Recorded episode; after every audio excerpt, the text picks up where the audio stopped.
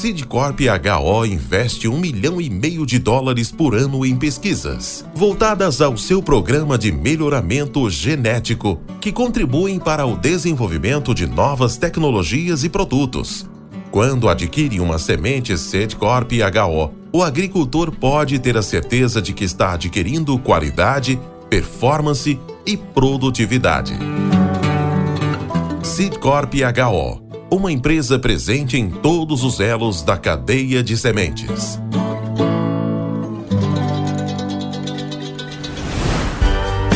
Você está no podcast Academia do Agro, dedicado à competitividade do agronegócio brasileiro, com abordagem de temas que fazem parte do seu cotidiano, trazendo dicas e sugestões para o seu trabalho. Vamos juntos!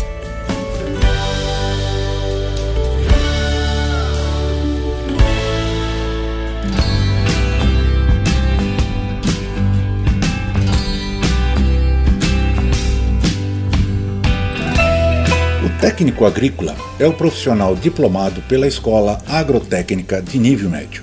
É responsável por auxiliar e prestar consultoria técnica sobre produção agropecuária, comercialização e biosseguridade. O técnico agrícola é responsável por apoiar a produção agropecuária em seus diferentes estágios de desenvolvimento isto inclui desde pesquisa de mercado, análise sobre viabilidade econômica, elaboração de orçamento, como também levantamento de dados, preparo do local para realização de atividade e até mesmo a definição de máquinas e orientações sobre o uso de equipamentos de proteção individual, os conhecidos EPI. Especialmente em relação à produção pecuária, o profissional também presta assistência em atividades variadas, orientações para escolha e manejo de pastagens, alimentação, desenvolvimento, reprodução, compra e venda dos animais e, em até alguns casos, pequenas intervenções cirúrgicas podem também ser feitas por este profissional.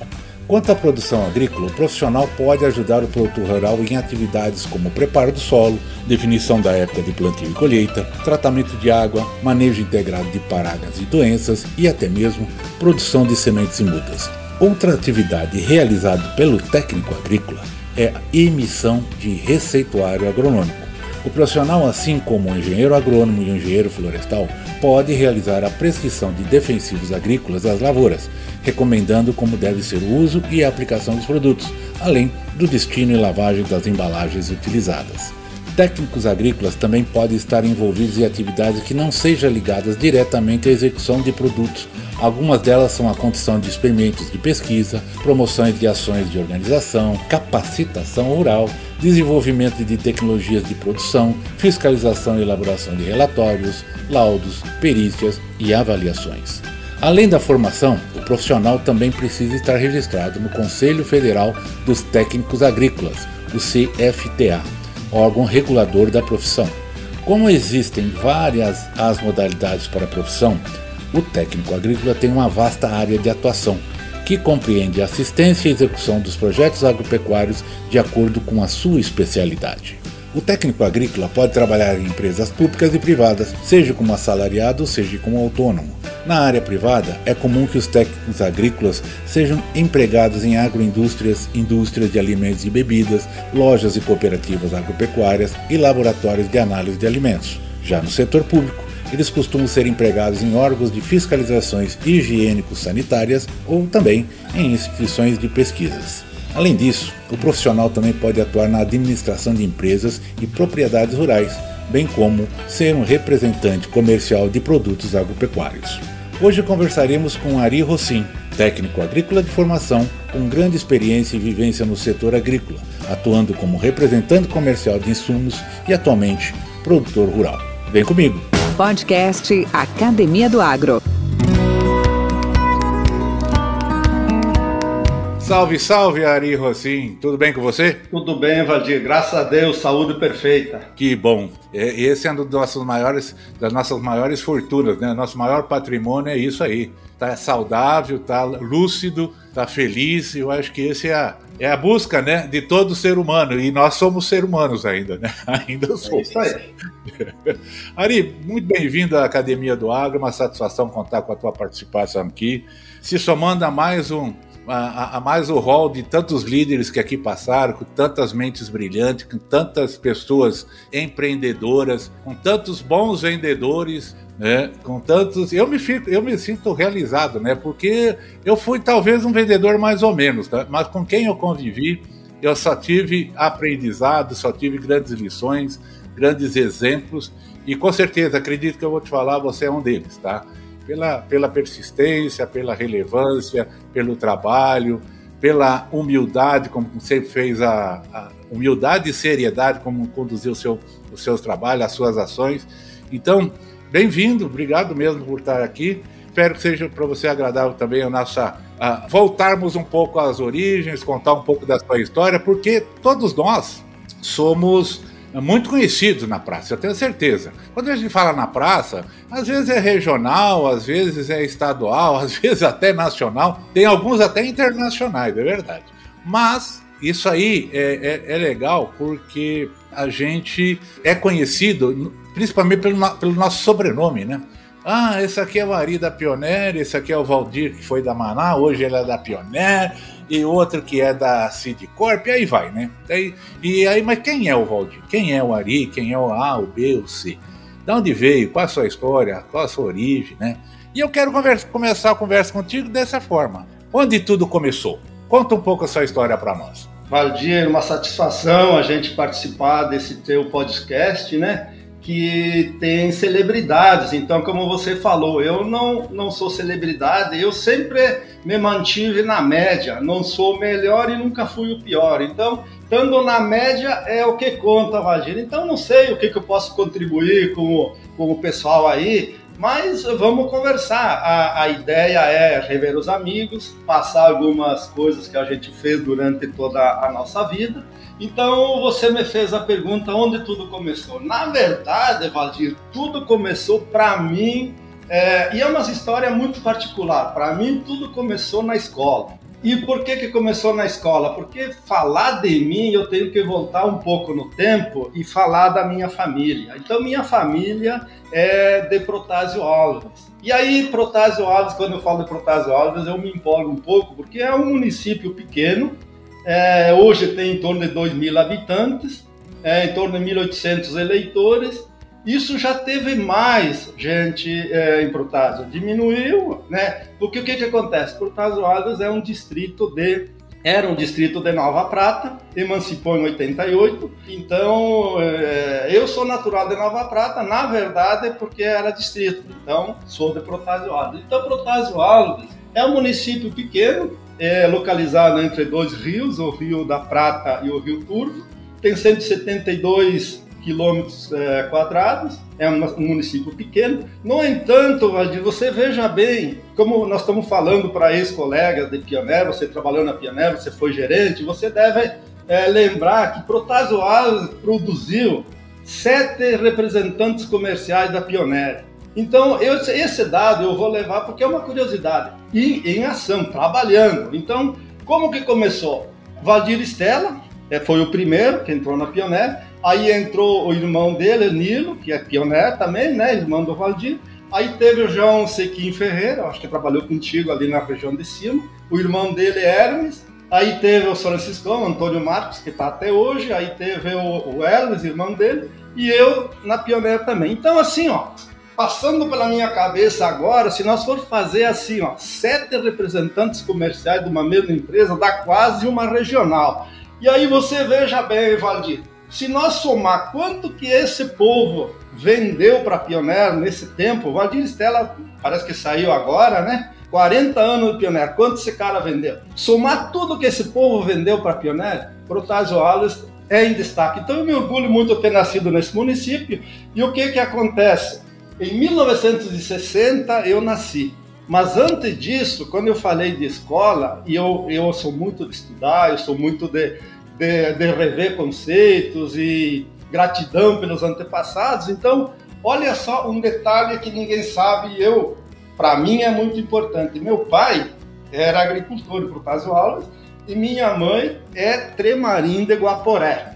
Mas como que se encontraram essa gente? Minha mãe veio meu tio Pedro Tremarim era professor e veio lecionar na escola rural Giocondo Capelari, em Protásio Alves, e morou na escola. Como ele tinha muitos filhos, eram, ele teve nove filhos, e aí minha mãe veio para cuidar, fazer comida e fazia comida para os alunos, merenda e tal. Então minha mãe trabalhou um período lá, aí depois meu tio foi embora, voltou para Guaporé, minha mãe foi também, meu pai, né, fez algumas, algumas visitas para namoro e tal, e acabou casando com minha mãe. Então, essa é a história. Por que, que começa na escola? Porque eu estudei nessa escola depois também. Então, lá no interior do Protásio Alves é assim, ó, tinha até a quinta série.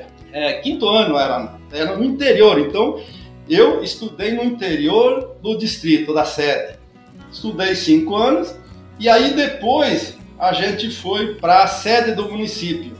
Mas quando terminava a quinta série, muita gente parava, não tinha o que fazer. Então muita gente parava. E eu tive sorte que quando que eu cheguei na quinta série, aí Nova Prata estendeu sexta série para Protásio e aí quem tinha parado, tinha muita gente que parou dois, três, quatro anos, porque tinha que sair de Kombi para estudar no município. Aí esse povo veio para sexta série. Aí, aí foi o caso, o Valdir Estela entrou, foi meu colega, pessoas de 25, 28 anos, era um guri, eu era um gurizinho, né? Então eu era um, um piazinho no meio desse povo todo aí. Então, deu oportunidade na sexta, depois, quando terminou a sexta, nós estávamos, acho com 70 alunos numa sala, aí alguns desistiram, Aí foi, veio a sétima e veio a oitava. E aí, Valdir, outro dilema: parar que nem o pessoal do, do quinto ano, ou você vinha estudar para Nova Prata, ou você saía para estudar para Padre, para sair da, da, do interior aí, né? E, e muitos, Protásio, se tu for analisar, acho que é o número maior de padres que tem, porque o pessoal saía para estudar, é muita religiosidade, era muita, né? E aí o povo saía para estudar. E nós, quinta, oitava série, aí nós saímos em seis para o colégio agrícola. Se tu for analisar hoje, se você for ver quantos técnicos agrícolas saíram do Procac, quantos agrônomos, quantos veterinários, é uma quantidade muito grande. Porque era agricultura e a agricultura era pesada. Então quem saísse lá tinha que estudar e tinha que voltar para a propriedade para incentivar e para crescer e para melhorar. Então aí eu fui para o colégio agrícola, colégio agrícola de Viamão, estudei na ETA Aí, Valdir, é, foram três anos. É, a gente saía de casa e voltava só nas férias. Não tinha dinheiro, pegava carona. Era uma, era uma dificuldade muito grande, né? Mas valeu a pena, a gente estudou. E saí do colégio agrícola em três anos. Isso foi em 77, 78, 79. E aí eu voltei para a região, Valdir. E os outros, o pessoal, todo mundo saiu para buscar emprego longe, fora da cidade. E eu tinha intenção de ficar perto da família. Aí o que, que eu fiz? Eu fui fazer estágio em Nova Bassano. Tinha um incubatório de, de, de avicultura lá de Pinto de um dia e tinha os produtores que compravam, é, criavam por conta. Compravam o pinto de um dia, comprava ração, comprava ah, os medicamentos e ia buscar mercado para vender os frangos. Tinha muitos pequenos abatedouros na região aqui e eu fui trabalhar, Valdir, na. Eh, fiz estágio, né? fiquei três, quatro meses lá, passei pela fábrica de ração, passei pela granja matriz, passei pelo incubatório. Você veja que naquela época nós estudava muito, nós tinha, tinha um veterinário lá que exigia muito dos estagiários, nós estávamos dois lá na época, e nós tínhamos que fazer até sexagem dos pintos aí para, ah, tem que ir 30% de macho, vai 70% de fêmea, então separava. Então era, era, foi uma coisa muito legal que a gente fez. Podcast Academia do Agro. E aí, terminando o estágio, na sequência, aí eu fui trabalhar, fui contratado na cooperativa para cuidar de um projeto inovador que estava vindo para a região. A cooperativa Nova Prata era uma cooperativa que incorporou, que a cooperativa de Biraiaras incorporou, e a unidade de Nova Prata entrou com um projeto, tinha um, um gerente aqui, na, tinha recém-incorporado, e ele foi buscar uma alternativa justamente para a avicultura, trazer uma integração para a região, é, que era da Copave, de Lajado. Então, o que, que eu fiz? Me contrataram e eu fui ficar é, fiquei 15 dias em Lajeado, lá na Copave, aprendendo como é que era a, a, a, alojamento de pinto, como é que fazia peso médio para retirada, fazia programação de entrada, saída e tal. E aí eu fiquei trabalhando, aí eu voltei, assumi a assistência técnica na avicultura e fiquei trabalhando em torno nesse, na assistência aí em torno de uns dois anos. E aí depois eu passei para, claro, e nesse tempo o que, que a gente fazia? Localização, a, a instalação de aviários, nós puxava a trena, era 100 metros por, por 10, a, a, buscava a máquina na prefeitura, fazia o escarro e tal, dava incentivo para o agricultor. Mas na época, esse projeto era muito interessante porque o que, que aconteceu? O cara que não tinha muitas condições, a agricultura estava em dificuldade, o cara botava um aviário, dois ou três lotes pagava todo o investimento. Foi uma coisa de muito sucesso. Mas também aí teve uma transição entre o cara que criava por conta e o cara que passou a integração. Nesse, nesse ponto teve algumas vantagens, algumas desvantagens, porque o que, que aconteceu? O pessoal perdeu, quem criava por conta, claro que tinha muito risco, às vezes não achava de vender quando o frango estava pronto e tal, mas aí descapitalizou o produtor. Ele tinha dinheiro para comprar, fazer o lote, vender e a integração fez o cara se acomodar um pouco. Era mais seguro, não, não ficava com frango em casa, não tinha aquela mortalidade, era comercialização. Ganhava menos, mas era seguro. E foi um avanço, teve um período, um auge muito grande, e o pessoal ganhou muito dinheiro nessa, nessa, nessa questão aí.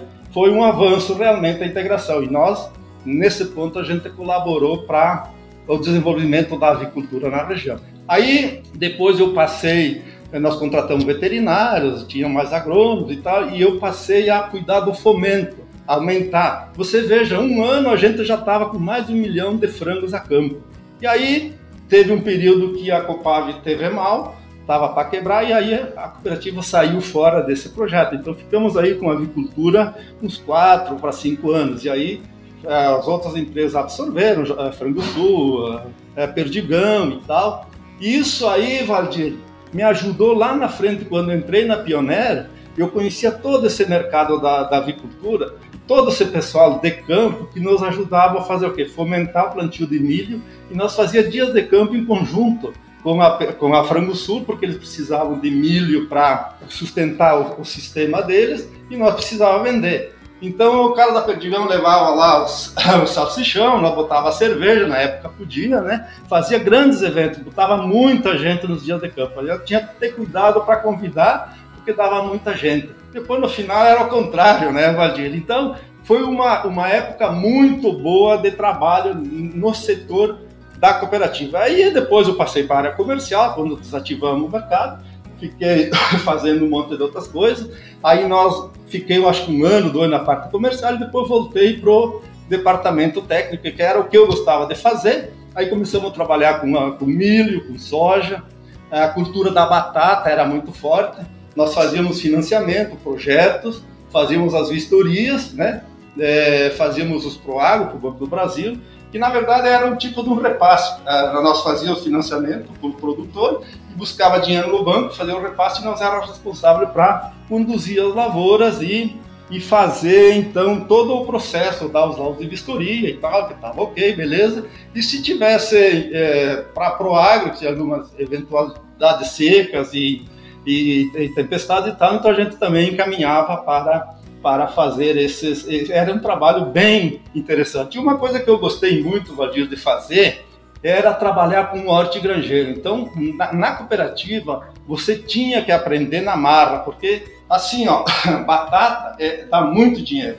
Então, um ano o cara comprava um trator e se fosse mal, no outro ano tinha que vender, porque a, a crise chegava. Então, é, nós trabalhava muito e, e, e hortigranjeiro, tomate, pimentão, isso aí você, você é muito rápido o retorno. Você faz um tratamento e aí você vê, dá o resultado, faz para o outro. Se não dá, desiste. Então, sabe? Então era uma coisa que você tinha que buscar e aprender e sempre se atualizando. Então aí depois eu saí da, da cooperativa. Você veja bem, e, e, e como as oportunidades acontecem. Em 1990 eu estava na cooperativa, mas estava trabalhando com produtor e achava que tinha que mudar alguma coisa, sempre buscar algo a mais, crescimento profissional, crescimento pessoal e tal. E aí, aí surgiu um concurso na Emater. Vamos fazer em 1990, na de 89 eu teve edital, 90 eu fiz concurso na Emater, aí passei. E nesse tempo também, Valdir, é, nesse mesmo período, surgiu um convite para trabalhar na ICI Brasil. Como que surgiu isso? Por causa das amizades que a gente tinha e trabalhar na armazenagem de grãos. Então tinha um rapaz lá do, do Paraná, Ponta Grossa, que era o representante para a área de armazenagem, e ele tinha o Rio Grande do Sul e Santa Catarina sobre o domínio dele, e ele precisava de um cara para fazer o Rio Grande do Sul e Santa Catarina. Aí ele, ele falou com o gerente da, da, da, da César, aqui de Nova Prata, muito meu amigo, e ele disse, e o cara da César, ô oh, Rosinho, tem uma vaga para trabalhar sobre, com armazenagem, e o pessoal do Paraná precisa de um cara para o Rio Grande do Sul e tal, tu não quer se não quer participar? Aí como que faz? Vai para Porto Alegre, fala com o doutor Celaro, que é o diretor da CESA, e você, se você for aprovado no concurso, você vai para ICI, vai viajar Rio Grande do Sul e Santa Catarina. Mas aí eu pensei, pá, passei na matéria, o que, que eu vou fazer? Estou com outro rapaz aqui que trabalhava com, na Câmara Fria, tinha maçã, me convidou para trabalhar, então eu estava com quatro oportunidades. E aí decidi, Valdir, é complicado. Aí o que, que eu fiz? Falei com minha família, não, você tem que trabalhar na Emater, porque é segurança e tal. Bom, daí eu pensei, Valdir, eu trabalho com produtor toda a minha vida, e você às vezes entra naquele desânimo do produtor e tal, e eu, você tem que estar tá sempre dando ânimo, tem que buscar força, não pode desanimar, e tem que trabalhar. E eu pensei, bom, então eu vou para o mundo. Podcast Academia do Agro. Esse podcast faz parte da rede Agrocast, a primeira e maior rede de podcasts do agro do Brasil. Acesse www.redeagrocast.com.br. Segurança em ganhar o que eu ganho, mais ou menos, eu vou, vou para a ICI Brasil. E aí entrei, decidi, abandonei a, o projeto da matéria e fui para ICI Brasil. E aí foi bacana, porque eu, quando começo um trabalho, Valdir, eu busco é, me especializar, porque você tem que ter responsabilidade junto a quem você atende e era muito muito complicado você chegar no produtor não saber uma resposta, você chegar num cliente não levar uma informação útil. Então o que que o que eu disse? Bom, eu pego esse negócio, mas não tenho experiência. Eu, eu, eu, eu tratava, usava uma, uma, uma fosfina nos, nos trigos da cooperativa e tal, mas era só aquilo. Não, eu quero mais, eu quero. O que que vamos fazer? Então aí sim tinha um produto específico para tratamento de grãos, que era o Actelic, né? Perimifosmetil, e aí você vai trabalhar esse produto. Então, tá, eu quero, antes de começar, eu preciso me estudar, preciso saber. Então, você vai para Ponta Grossa, vai lá na Conab, tem o Dr. Celso Fim, que fica lá até você aprender. O cara diz, eu te pago e tal. Beleza, fui para Ponta Grossa, fiquei lá acho que uns 15 dias, já me achei bom, viu? Porque era aquilo, você, faz, você é, conhece os insetos que causam dano no grão armazenado, você conhece o produto, você é, conhece o sistema de aplicar, né? A esteira transportadora, você bota o tombador lá, subir muito em silo para instalar o, o, o, o, pulverizador e você sabe a vazão, você sabe quanto produto que vai e depois você faz a manutenção com, com aplicação de inseticida na superfície para impedir a infestação e era isso. É, para mim era muito tranquilo, né? Porque depois de ter passado por todas as culturas, buscado informação e tal, então achei barbado e saí viajar. A aí eu fiquei quatro anos trabalhando com armazenagem e eu tinha exclusividade. Às vezes aparecia comissão que eu nem sabia de onde que vinha. Tinha os RTV da, da própria ICI Brasil que, que fazia aquelas vendas lá, porque eles vendiam toda a linha agrícola e para armazenagem eles tinham os preços, vendiam e para mim só vinha a comissão. Bacana, né? Mas é, as grandes, as grandes cooperativas, a, a Maltaria Navegantes, a CESA, a, até a própria Pioneira, eu atendia que comprava o, o Então, para mim foi um grande conhecimento que me ajudou muito para entrar na Pioneira depois. Então você veja, quando eu atendia a Elixir, saía de manhã de Nova Prata na segunda-feira, fazia a, o Rio Grande do Sul e Santa Catarina, ele fazia 1.500 ou 1.800 quilômetros por semana, era tinha um roteiro por semana, pegava tal. E aí, valia interessante que não tinha celular na época, não tinha, não tinha é, muita GPS, você tinha que fazer o quê? Bom, aí eu fiz, eu fiz meu roteiro. Bom, de Nova Prata, Passo Fundo tem tantos quilômetros, leva tanto tempo, Passo Fundo até Chapecó é tanto tempo. Então eu sabia os horários que chegava, e aí quando ia almoçar de meio-dia, é, geralmente perto da praça, aí eu chegava, descansava um pouco na praça, ia no orelhão e ligava para os clientes, ó, oh, chegando aí amanhã, tal hora, e você me atende, porque eu, não, eu tenho que andar, né?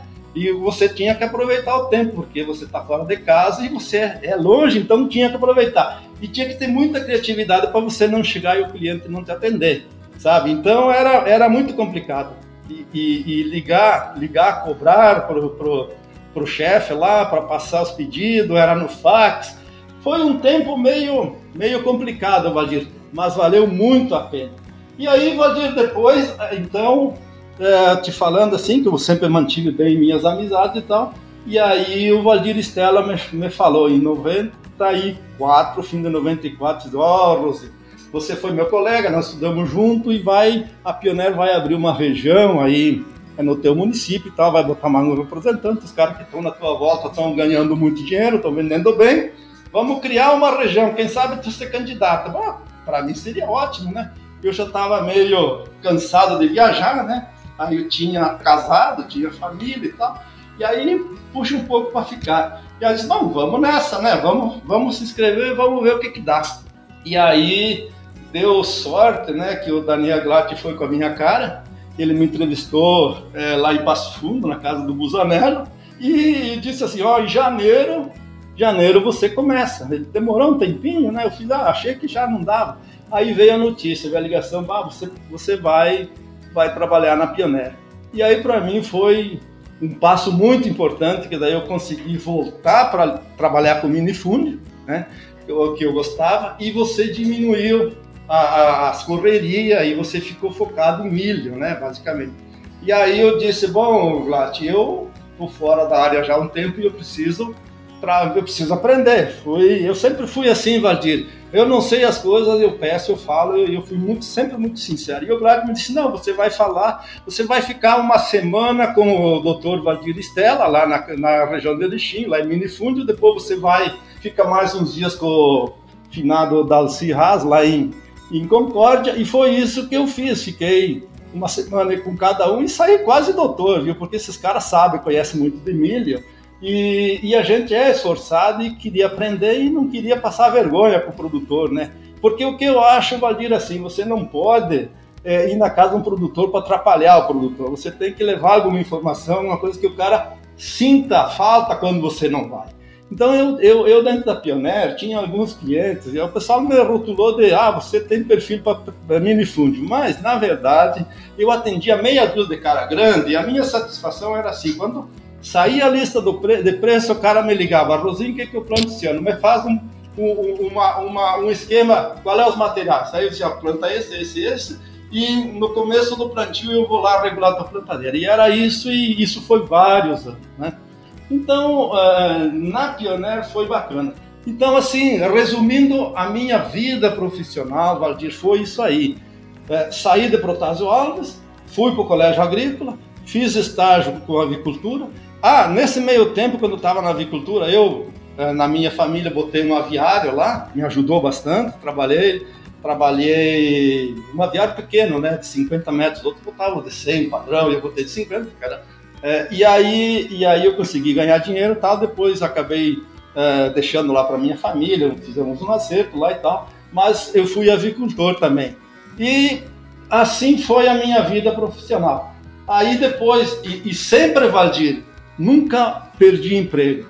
Eu trabalhei na cooperativa, pedi para sair, para ir para ICI Brasil, trabalhei quatro anos, né, de 90 a 94, e pedi para sair para ir na Pioneer. E na Pioneer foi tranquila a minha saída, porque eu tinha outras metas, né? Aí o que que eu fiz? Compramos uma propriedade em, é, lá em Candiota, né?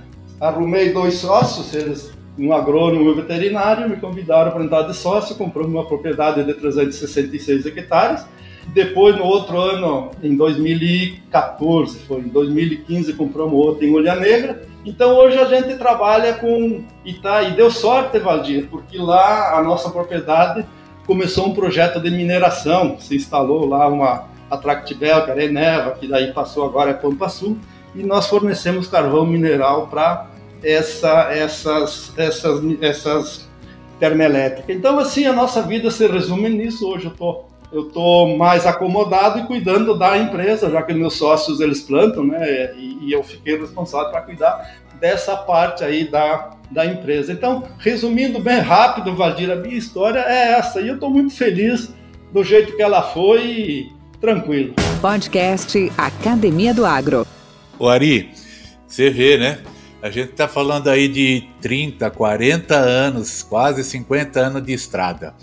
E não é fácil em alguns minutos você resumir todas, todas as passagens, todos os desafios.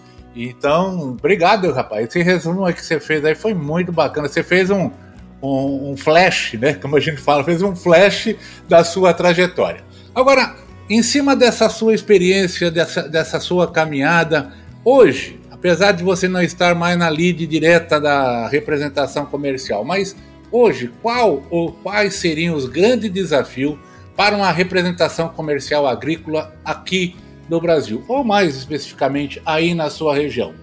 E mesmo se você quiser estender para a distribuição agrícola, o que, que você me diria? Valdir, eu, eu diria o seguinte, que o representante comercial ele tem que estar tá sempre se aperfeiçoando, ele tem que estar tá sempre levando informações úteis ao produtor, ele precisa entender que o produtor também tem muitas informações e ele busca, então você não pode ir no produtor fazer o produtor perder tempo. Eu fico muito nervoso quando vejo assim, ó, o produtor, é, é, porque assim, ó, o cara às vezes me chamava, eu ia no, no produtor e dizia, puta, agora tá chegando um chato aí que vem ali e vai fazer perder tempo.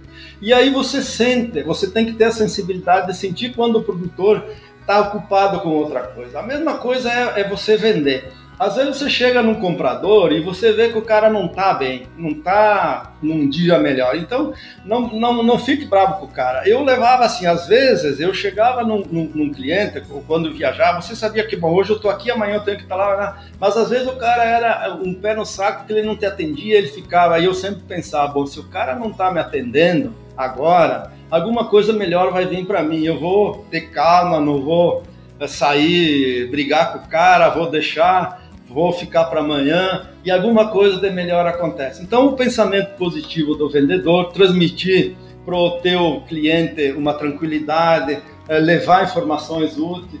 E hoje, assim, ó, Valdir, é muito mais fácil você ser representante comercial porque você tem mais ferramentas. Nós não tinha celular, Valia, nós tínhamos que parar é, ligado ao orelhão. Hoje tem muita informação, você busca, você, você só é relapso se você quer, porque assim tem muitas informações, a empresa é, representada te dá o suporte que você precisa, você tem que ter o jeito de pedir, de tirar as informações melhor. E você tem que, o representante, ele tem que ter o contraponto, assim, ó, bom, eu preciso ajudar a empresa, que é a quem me paga o salário, e eu preciso manter o cliente que também ganhe dinheiro. Então você tem que dar a informação correta para manter a roda girando. Eu acho que é mais ou menos por aí. A mesma coisa é a distribuição. A distribuição, Valdir, se o cara não ganhar, não tiver margem, ele vai vender o concorrente ou ele vai vender de tudo. Então, fidelizar algum cliente que é complicado. E você faz, e que o cara que faz isso, Valdir, é, tem certeza que se dá bem na vida. E não tem muita coisa que inventar, tem que fazer o feijão e arroz bem feito e, e ter persistência. Eu acho que é as coisas mais importantes da, da, da nossa atividade aí. E, e, e no fundo, quem atende produtor, você tem que gostar de produtor. Se você não gostar do produtor, se você vai trabalhar só para ganhar o teu salário, você não vai ter muito sucesso. Você tem que gostar da atividade e você tem que, que gostar do, do, do teu cliente. Ari, o que, que você me diz em relação à sua trajetória? Um momento que você falando assim, cara, um dos momentos mais difíceis que eu tive e que foi realmente eu me senti meio perdido, como a gente fala, meio fora dos trilhos. Mas o principal, o que, que você fez para superar esse momento? Valdir, muitos momentos eles uh, aconteceram de indecisão. Mas o, o, que que eu penso assim, ó, você tem que ter, é, e para mim funcionou, é assim, ó, você tem que ter um pouco de seguir a tua intuição. Eu acho que eu tomei as decisões todas corretas que eu tomei.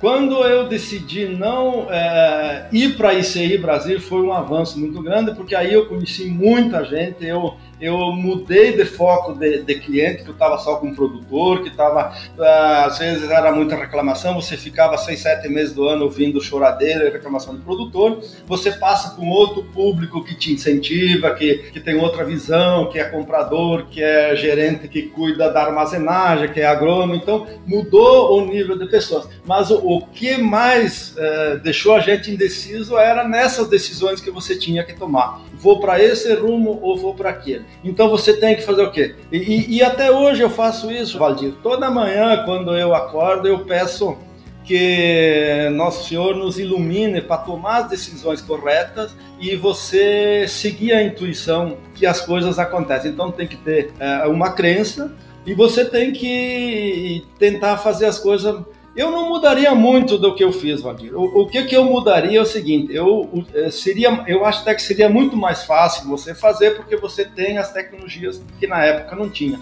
Então, faria tudo de novo, mas com certeza seria mais leve a caminhada, muito mais fácil de atingir o nosso objetivo. E hoje eu, eu acho que é por aí, Valdir. Certo. Ari, o que, que você aprendeu com a pandemia? Valdir, a pandemia ela veio para dar um sinal, um alerta. A pandemia ela, ela botou muitas pessoas que se achavam tão importantes num nível igual a todo mundo. Então hoje é, você, eu tinha alguns clientes que eram chatos, que exigia que você fosse lá, que você visitasse ele. Hoje é, ele, esse cliente aprendeu que ele pode fazer uma compra que é simples por telefone.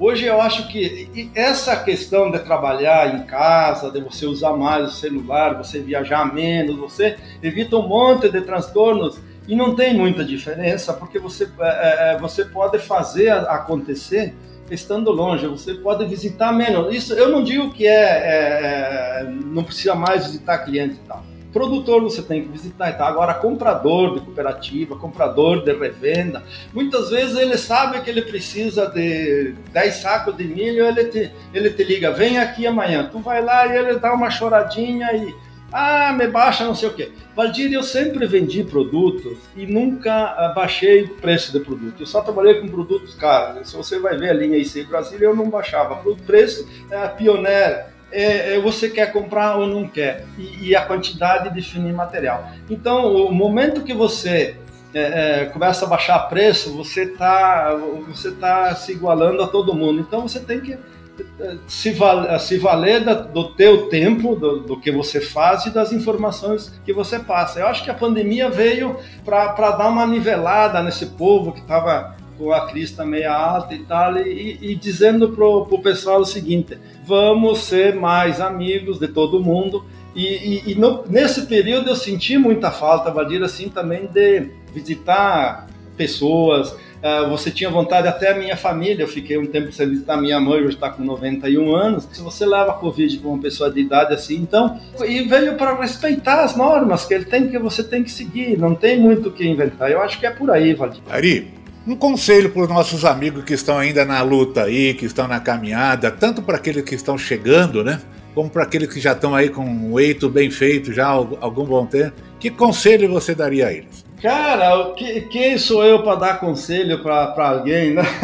Eu acho que cada um ele tem que ter a sensibilidade de entender o outro, se colocar no lugar da outra pessoa, Valdir, e e, e, tentar respeitar todo mundo. Não, ninguém sabe mais que ninguém e ser humilde. Quando você não sabe alguma coisa, você busca informação. Valdir, se eu não sei uma coisa, eu não tenho uh, problema nenhum em te ligar e dizer, ó, oh, Valdir, essa aqui eu não sei e tal. E a mesma coisa fazer o produtor, olha, mas você tem que ter a responsabilidade de dar um retorno não fala uma coisa pro cara porque você tem que dar uma resposta na hora. Às vezes é melhor ficar calado do que falar besteira. Então eu pensei assim, Valdir, é, eu acho que é por aí.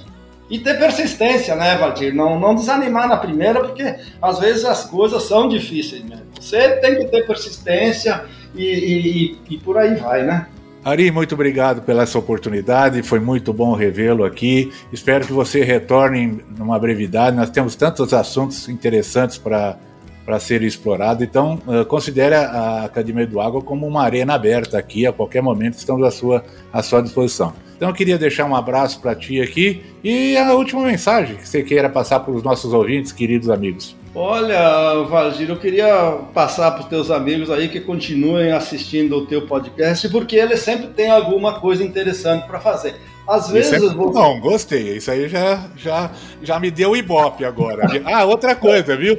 Se você não gostou do nosso bate-papo, você fala para mim, tá? Agora, se você gostou, pode falar para todo mundo. Viu? Ó, vai lá ouvir a minha conversa lá. Certeza, Valdir. Eu acho o seguinte, ó, que as pessoas têm que olhar o lado bom das coisas. Eu falei algumas bobagens aqui, mas quem não interessar não, não considera. Né? Delete, né?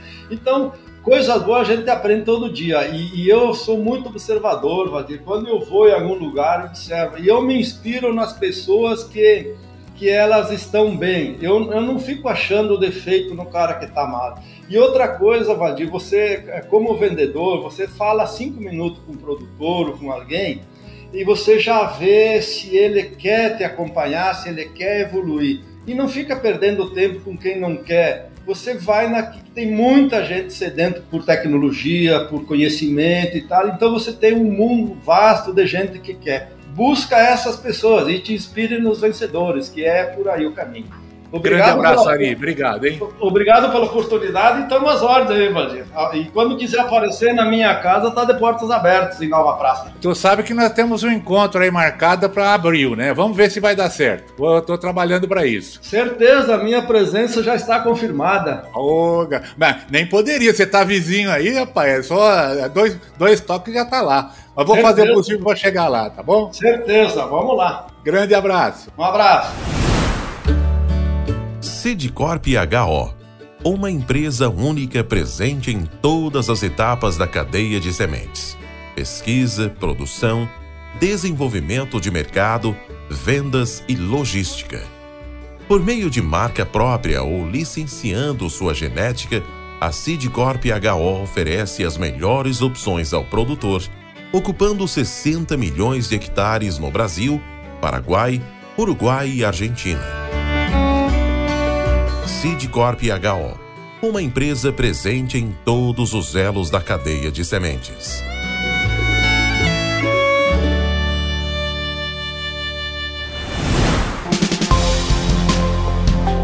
Mentes brilhantes incentivam outras. Crônicas do Agro. Com seus especialistas e líderes comentando, opinando e analisando diversos assuntos através da sua ótica e de sua experiência. Seja você o fator multiplicador. Boas práticas. Boas ideias.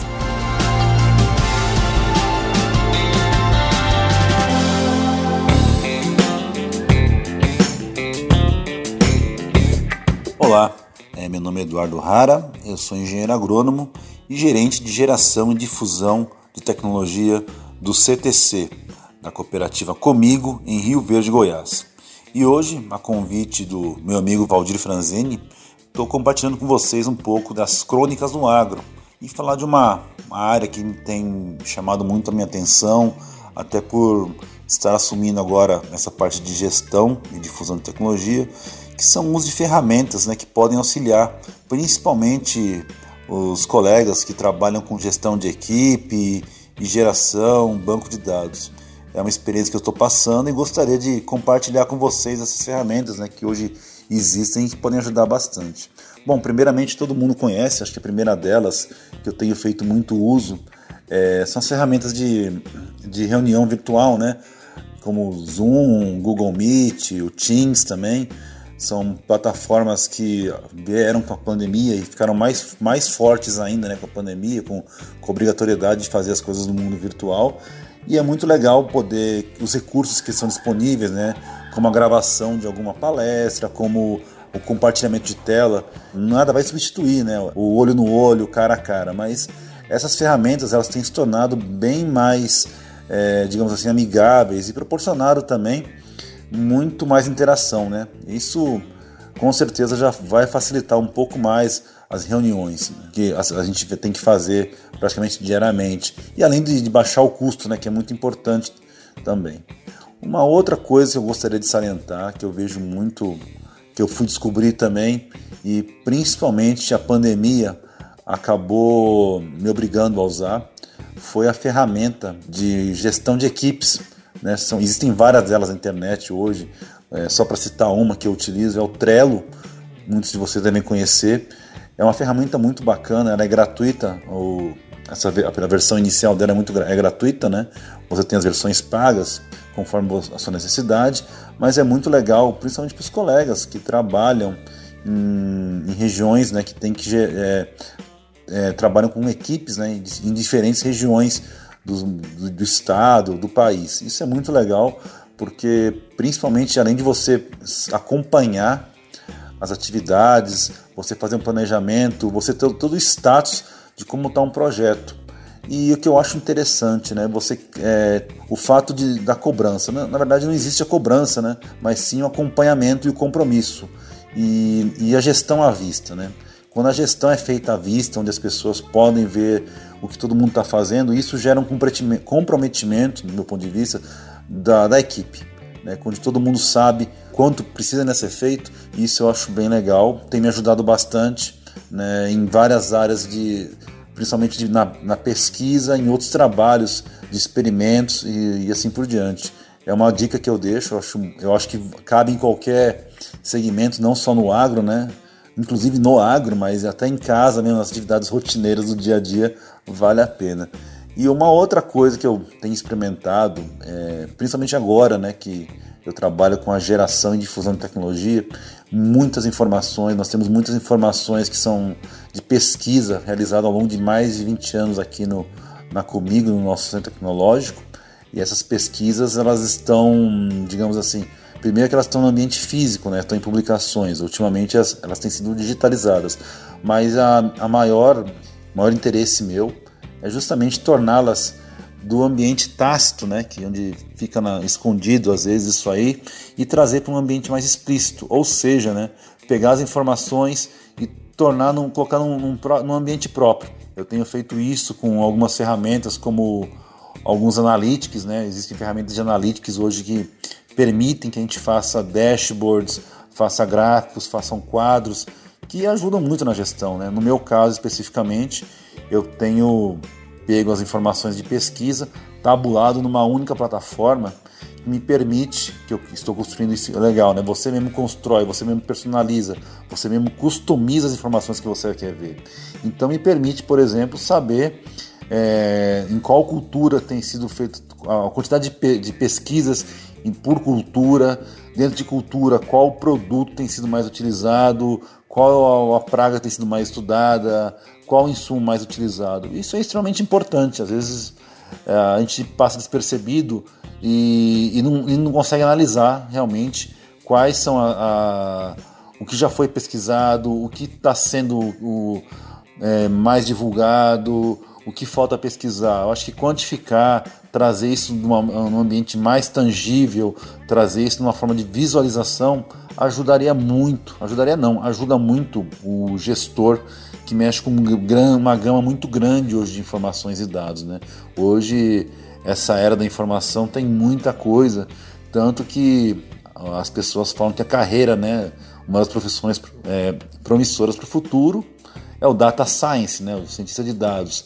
E realmente, com o volume de informações que estão chegando, com essa internet 5G que vai possibilitar um, uma movimentação de dados cada vez maior, nós vamos ter muita informação e poder já dominar ferramentas que vão nos ajudar a filtrar informações é extremamente importante.